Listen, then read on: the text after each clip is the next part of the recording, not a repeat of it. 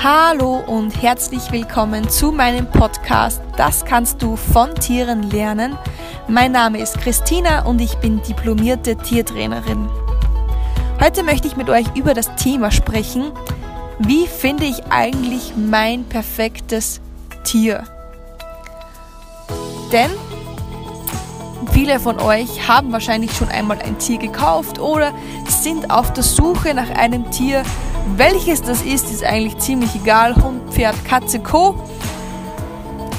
Es geht im Prinzip immer um, um die eine Frage, wie finde ich das Tier, das am besten zu mir passt, das am perfekt zu mir passt und mit dem ich später dann auch glücklich werde.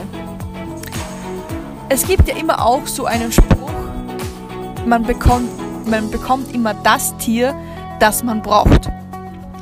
Und so prinzipiell muss ich auch sagen, dass das auch stimmt. Also bei mir war es auf jeden Fall so, ähm, bei meiner Stute Ruby. Ähm,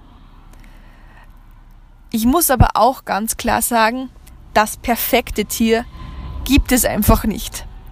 Denn wie jeder, jeder Mensch auf diesem Planeten haben auch Tiere unterschiedliche Charaktere. Und so den Perfect Match, wo einfach alles passt, ähm, den, wird, den wird es nicht geben, denn es ist immer auch ein ständiges Zusammenwachsen, ein ständiges Aneinanderarbeiten. Und ich bin auch der festen Überzeugung davon, wenn man ein Tier hat, und man steht dann irgendwann in einer kompletten Sackgasse und man entwickelt sich selbst nicht weiter, sondern verkauft dieses Tier und kauft sich wieder ein neues, dann kommt man über kurz oder lang wieder an denselben Punkt, weil man einfach selbst nicht gewachsen ist daran, sondern einfach vor diesen Problemen ja davongelaufen ist. Aber natürlich sollte man sich schon vor dem Kauf eines Tieres informieren, was dieses Tier braucht und wie man, wie man mit ihm am besten arbeitet und es pflegt. Ich kann euch hier ein Beispiel erzählen und zwar möchte ich irgendwann später auf jeden Fall einen Hund haben. Und momentan ist das bei mir noch nicht möglich, weil ich noch in einer Wohnung wohne und wir da eben keinen fixen Garten haben. Und ich aber einem Hund schon die Möglichkeit bieten möchte, dass er jederzeit auf grüne Fläche kommt. Genauso möchte ich eben auch einen Hund haben, der mich bei meinen Ausritten begleitet, beziehungsweise auch einen Hund haben, der mich bei meiner Arbeit begleitet. Und ich mache mir da schon sehr viele Gedanken darüber, welche Rasse da am besten zu mir passen könnte. Und also mache mir auch schon sehr viele Gedanken darüber, wie viel, Entschuldigung, und mache mir natürlich auch schon sehr viele Gedanken darüber, wie viel Auslauf ich diesem Hund bieten kann, damit auch sein Bewegungsbedürfnis dann später auch an die Möglichkeit, ähm, die ich ihm bieten kann, dass, dass das zusammenpasst.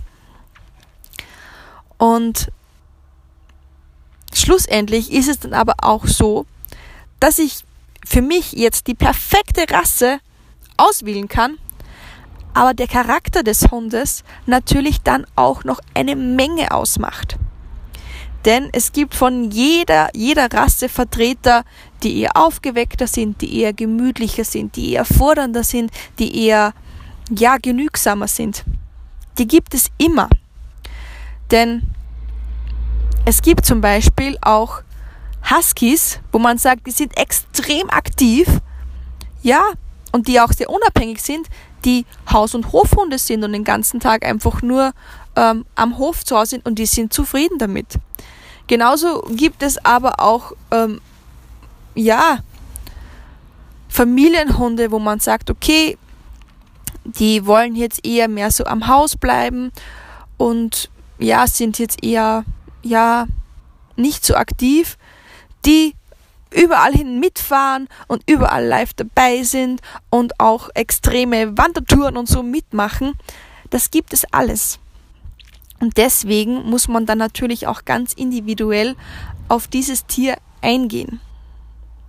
Grundsätzlich bin ich aber auch der totalen Meinung, dass ein Tier uns extrem spiegelt. Das heißt, wenn ich ein total aufgedrehter, aufgeweckter Mensch ist und dieser Hund die ganze Zeit um mich herum ist, dann wird er über kurz oder lang meine Energie aufnehmen. Genauso wie ich eben, wenn ich sage, ich, ruhe total in meiner Mitte, ähm, dann kann auch diese Energie auf den Hund übertragen werden und er kann seine Ruhezeiten oder so viel besser einhalten, weil er einfach weiß, okay, gut, es passiert jetzt auch nichts, das ich verpasse. Ich habe am Anfang ja erwähnt, dass meine Stute Ruby im Prinzip genau das war, was ich gebraucht habe. Ich wollte eigentlich einen schwarzen Wallach haben. Ich wollte schon immer ein schwarzes Pferd haben und ich dachte mir auch, Wallache sind unkomplizierter und ähm, ja, vom Gemüt her immer, immer gleichmäßig und haben nicht so zickige Phasen. Ja, schlussendlich nach Hause gekommen bin ich mit einer Falbstute. Aber ja, es hat einfach gepasst und der Charakter hat gepasst. Und meine Stute Ruby ist ein sehr ausgeglichenes Pferd, aber sie kann auch sehr, sehr spritzig sein. Und das, was ich an ihr so besonders schätze, ist, dass sie für mich das perfekte Maß zwischen dem Wunsch nach bitte fordere mich und aber auch ähm, ich möchte dir gefallen oder ich möchte es dir einfach machen hat. Das ist für mich so genau die perfekte Mischung aus ähm, sie challenged mich genau bis zu dem Punkt, ähm, wo ich sage, okay, ich muss auch aus meiner Komfortzone heraus, um mich zu verändern, aber es ist genau so, dass es noch Spaß macht und dass ich Freude daran habe, und dass ich einfach auch die Fortschritte sehe. Und das war, ist für mich so einfach die perfekte, die perfekte Mischung. Und wie ich meine Stute gekauft habe, habe ich, ähm, ja, noch im Angestelltenverhältnis ähm, gearbeitet und hatte eigentlich nicht wirklich so jetzt die großen Pläne vom Leben. Ähm, sondern habe so praktisch einfach ohne Plan in den Tag hineingelebt.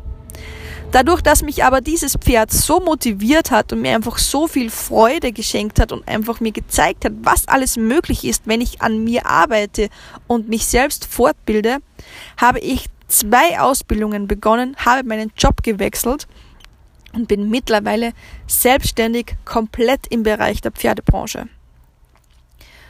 Und ja, wie ich das Pferd gekauft habe, war da kein Hindenken dran. Ich wollte nicht mal ähm, in die Pferdebranche. Ich war total happy mit der derzeitigen Situation, aber dieses Pferd hat mir aufgezeigt, dass ich an der Oberfläche meines Potenzials kratze und es bei weitem nicht ausschöpfe.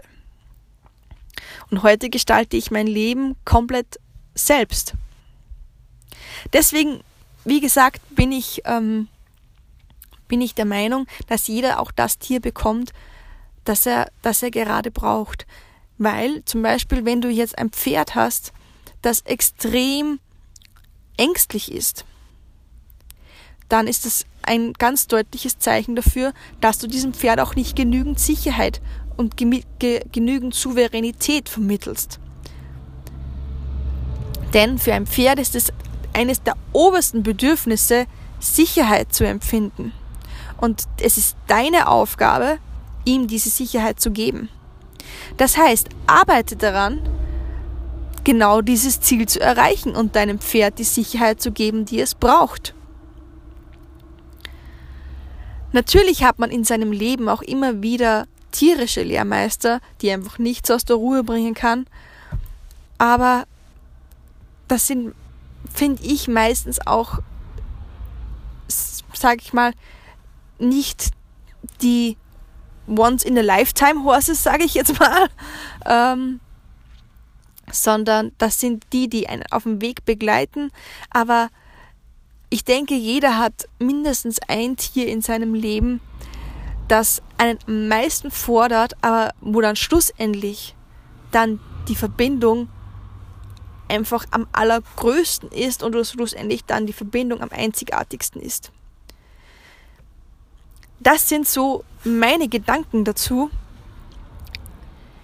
Ich bin mir sicher, dass das nicht für, für jeden so allgemein gültig ist, aber ich, also für mich fühlt sich das in diesem Moment jetzt stimmig an. Schreibt mir auf jeden Fall eure Gedanken dazu unter, ja, unter einem, meinem Instagram-Posting, was ich dazu mache.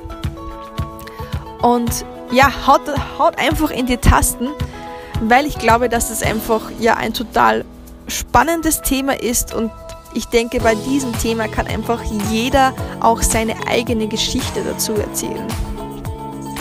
Ja, wenn ihr Lust habt, würde es mich natürlich auch sehr freuen, wenn ihr mir eine Rezension auf iTunes hinterlässt.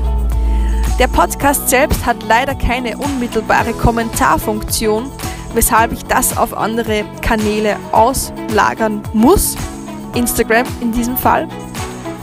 Aber ähm, ihr könnt mir praktisch eine Rezension hinterlassen auf iTunes und somit weiß ich, ob ich einen guten Job mache und, ähm, oder ob ihr Verbesserungsvorschläge habt. Das wäre auf jeden Fall mega, mega cool von euch. Und ja, das war's jetzt von dieser Podcast-Folge. Und ich freue mich schon auf das nächste Mal, wenn es wieder heißt, das kannst du von Tieren lernen. Tschüssi!